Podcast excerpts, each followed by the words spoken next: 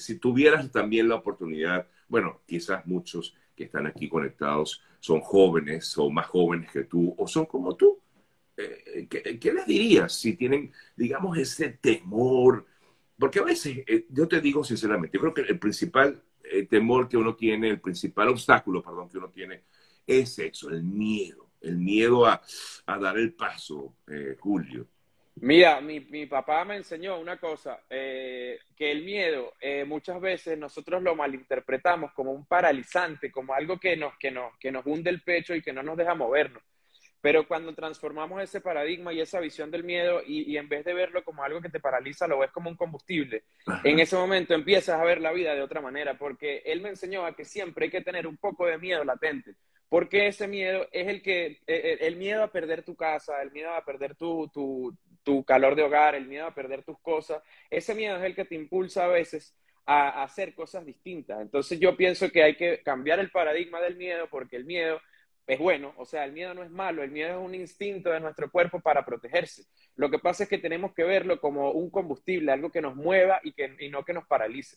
Yo creo que eso le diría a gente de mi edad, de, la edad que sea, ¿verdad? Y lo otro es que el, el, tiempo, que también es muy valioso y es el único recurso que todos tenemos por igual, porque a ti y a mí nos pasa el tiempo de la misma manera, un minuto para ti es un minuto para mí y se acabó.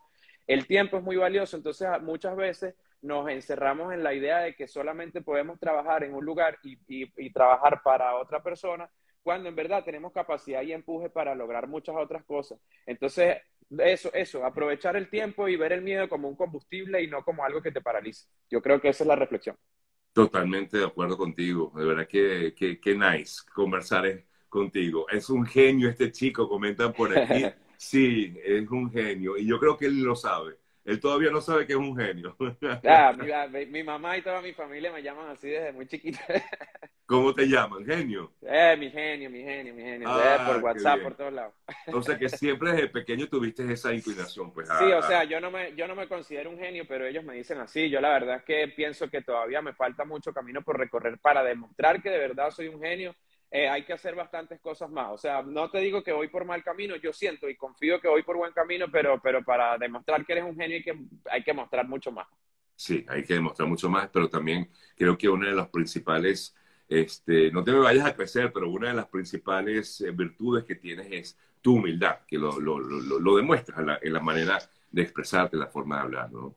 Es elemental, Sergio, elemental, elemental. Reconocer las raíces, reconocer a tu país, reconocer lo que aprendiste en tu país y lo que trajiste para acá, para Chile, porque si bien le agradezco a Chile todas las oportunidades que me ha dado, yo tengo que decir que mis valores como persona, lo que me hace ser un ser humano eh, íntegro, lo aprendí de mi familia, lo aprendí de mi país, lo aprendí de mis calles, lo aprendí de mi UCB querida, que ahí pasé tres años, eh, sufrí mucho con, con, el, con, todo el tema de la dictadura y todo, pero pasé tres años en, en, esas, en esos pasillos que te dejan lleno de ideas, lleno de, de, de, ideas revolucionarias, de querer cambiar el mundo.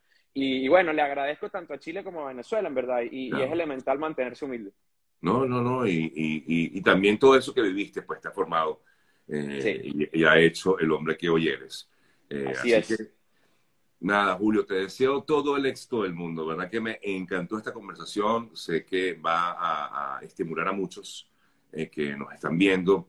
Y si no, bueno, eh, seguramente la mamá de uno, mira, hijo, mira este padre, nada más. Y les recomiendo, no les digan, míralo no, como un ejemplo, no, no, díganle, mira lo que hace este muchacho, ¿qué es eso? Una, unas cosas muy locas, porque en verdad que a veces uno, yo, yo me quedaba ya, es que no entiendo mucho cómo es la cosa, qué es lo que hace el hombre, porque Qué bueno, hermanito, qué bueno, de verdad. Me encanta. Muchas gracias por la oportunidad, Sergio, de verdad. Por favor, para mí un placer poder conversar contigo y gente como tú que está haciendo las cosas bien, que está dejando el nombre de nuestro país en alto, que quizás no es, digamos, muy reconocido, eh, no son esas, eh, digamos, eh, luminarias, estrellas famosas, pero haces un trabajo eh, que nos enorgullece, de verdad. Sí, lo que pasa es que a veces yo creo que ser científico, ser ingeniero, a veces es bastante ingrato con respecto a la cobertura que uno, que uno tiene de los medios de comunicación, porque bueno, uno está haciendo un trabajo que no es, es difícil de ver, pero igual se está haciendo.